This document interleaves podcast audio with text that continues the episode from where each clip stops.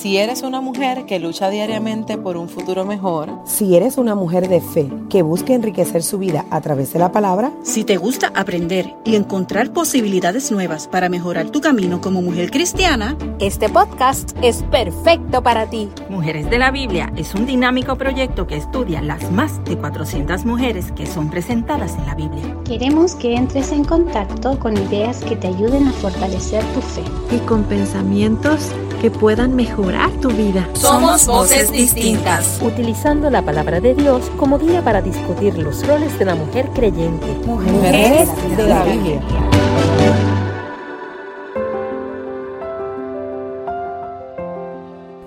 Hola mis amores, sean más que bendecidos en este hermoso día que hizo nuestro Señor. Espero que estén muy bien junto a sus familiares. Yo feliz de estar hablando con ustedes, pues sé que pasaremos un tiempo muy a gusto. Me llamo Ruth Memi de Jesús. Trabajé en una agencia de gobierno por 30 años, de la cual ya estoy retirada. Soy esposa, madre, abuela y líder de adoración. Es la primera vez que hago un podcast, pero créeme, lo he disfrutado como no tienen idea. Les pregunto, ¿Por qué? ¿Qué momento difícil nos ha tocado vivir en estos tiempos? Y me pregunto, ¿será posible tener fe? Ahora te pregunto a ti, ¿es posible tener fe en este tiempo? Yo digo que sí, es posible tener fe en este tiempo. Pero, ¿qué es fe? Hebreos 11.1 dice que la fe es la certeza de las cosas que se esperan, la convicción de lo que no se ve. Dos palabras clave. La certeza es seguridad. La convicción es la creencia firme en algo, o sea, firmeza. Por lo tanto, la fe es la seguridad de que obtendremos algo con la firmeza que aunque no lo veamos, lo vamos a recibir. Qué tremendo es esto. Hoy te voy a hablar de dos mujeres con esa fe no fingida. Si has escuchado los podcasts anteriores de Mujeres de la Biblia, te habrás dado cuenta de que estas mujeres vivieron situaciones difíciles, tal vez como tú y como yo. Era un tiempo muy difícil, donde la mujer era menospreciada, donde la mujer no opinaba nada ni era tomada en cuenta. ¡Qué barbaridad! Pero aún con todas estas limitaciones salían victoriosas con la ayuda de nuestro Dios. Esta es la historia de Loida y Eunice.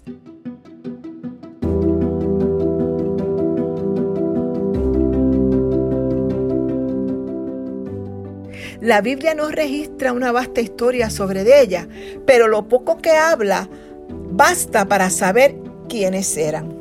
Ahora bien, el nombre de Loida significa agradable o deseable.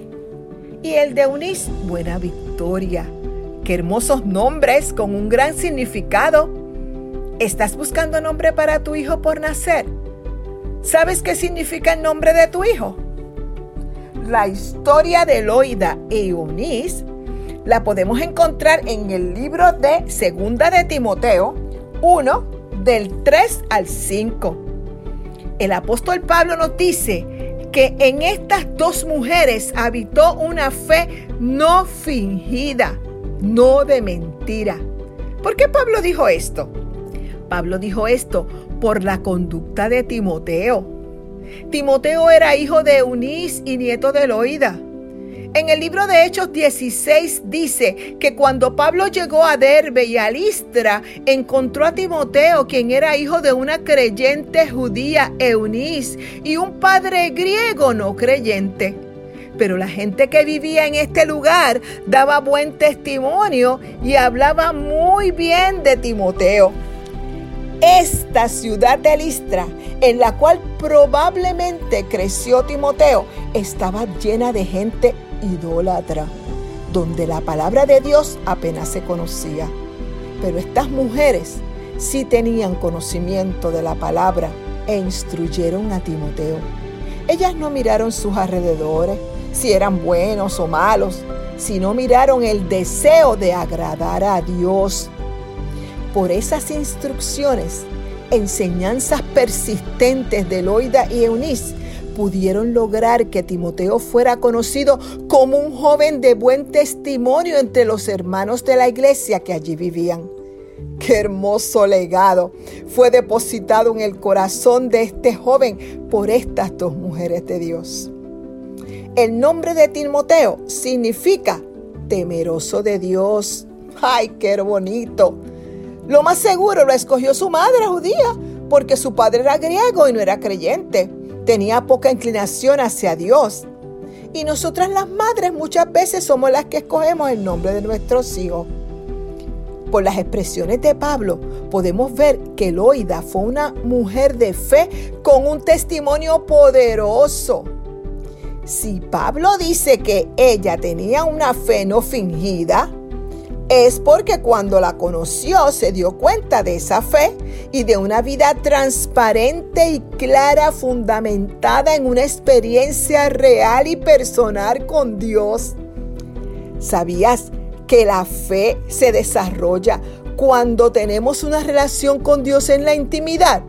Sí, ya sea orando, hablando con Él en lo secreto, leyendo la palabra y sobre todo escuchándola. Si te conectas con Dios, la fe te lleva a conquistar lo inconquistable. Esta fe te mueve a conquistar reinos, hacer justicia, alcanzar promesas, tapar bocas de leones, escapar eh, de situaciones difíciles, sacar fuerzas aún en la debilidad, hacerte poderosa en batalla. Entonces, como Loida, experimentaremos una fe auténtica una fe tan poderosa que influya en nuestros hijos, nietos y próximas generaciones. La fe influyó en su hija Eunice y luego en su nieto Timoteo. ¡Qué papel importantísimo desempeñaron Eunice y Loide en la vida de Timoteo! Cuando enseñamos a nuestros hijos y nietos la palabra a temprana edad, es de suma importancia para determinar su vida espiritual cuando jóvenes, porque ésta no se apartará de ellos. Estaremos cumpliendo con esa responsabilidad para con Dios, con nuestros hijos y nietos. Tú me dirás, Ruth, qué difícil se nos hace reunir a la familia, pero sabes que se puede hacer. Claro, es algo que exige tiempo, paciencia y determinación. Pero vamos a obtener muy buenos resultados. Y esto valdrá la pena al final de la historia. Timoteo con 20 años era un joven admirable. Tenía en su corazón el deseo de llevar la palabra a diferentes lugares. Por eso cuando Pablo le hizo la invitación, la aceptó para acompañarlo en su viaje. Yo me imagino cómo se sintieron Loida y Eunice al ver a Timoteo a punto de irse. Ellas sabían a lo que él se iría a enfrentar tan joven, pero lo animaron a aceptar aquel privilegio tan grande de servir a Dios plenamente. Qué orgullosas se sentirían. Si eres madre, tía o madrina, sabrás cómo se siente ese orgullo cuando los nuestros obtienen un logro. Qué gran satisfacción. Valió la pena.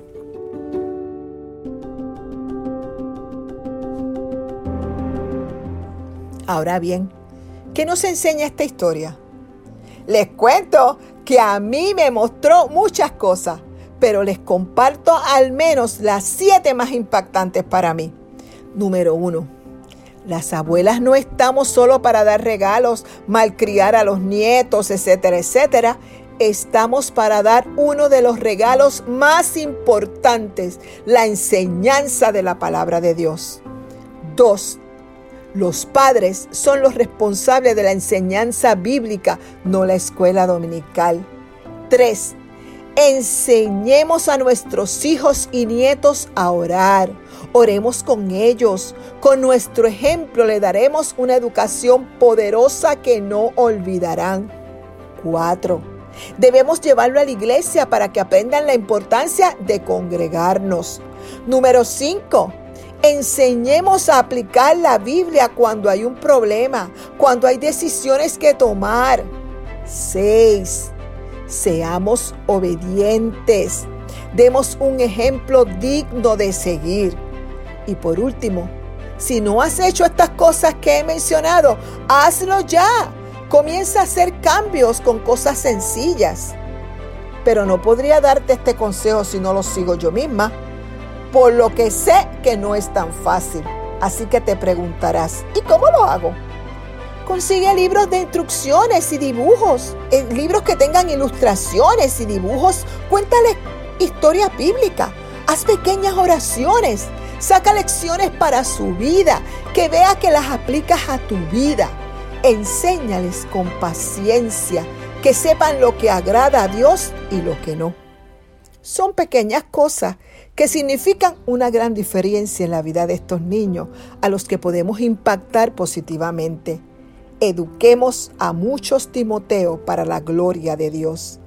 Así que amiga o amigo que me escucha, no importa cuán difícil sean las circunstancias o cuán deteriorada esté nuestra sociedad, la enseñanza de la palabra va a ser la diferencia en el corazón de quien lo recibe. Segunda de Timoteo 3:16 dice que toda la escritura es inspirada por Dios y útil para enseñar, para corregir e instruir en justicia. Vuelvo y te pregunto, en este tiempo, ¿será posible tener fe? Claro que sí. Claro que se puede tener fe si dejas a Dios obrar en tu vida y en tu hogar. Si estás pasando por una situación difícil, habla con Él, creyendo y confiando que te escuche y que te puede resolver tu problema. El ejemplo de estas dos mujeres nos enseña que no importa cuán difícil sea la circunstancia a nuestro alrededor, como ciertamente estamos nosotros viviendo hoy en día, o cuán deteriorada esté nuestra sociedad, si compartimos la palabra de Dios lograremos una diferencia insospechable en el corazón de quien lo recibe. Pues toda la escritura es inspirada por Dios y útil para enseñar, para corregir e instruir en justicia Segunda de Timoteo 3:16.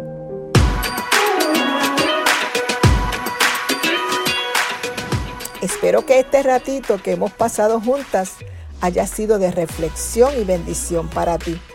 Te invito a que sigas escuchando nuestros podcasts y si todavía no lo has hecho, que escuche las demás historias que hemos compartido en esta plataforma de Mujeres de la Biblia. Búscanos también en Facebook y en Instagram donde tenemos nuestra página oficial. Gracias por escucharme. Sean más que bendecidos hoy, mañana y siempre.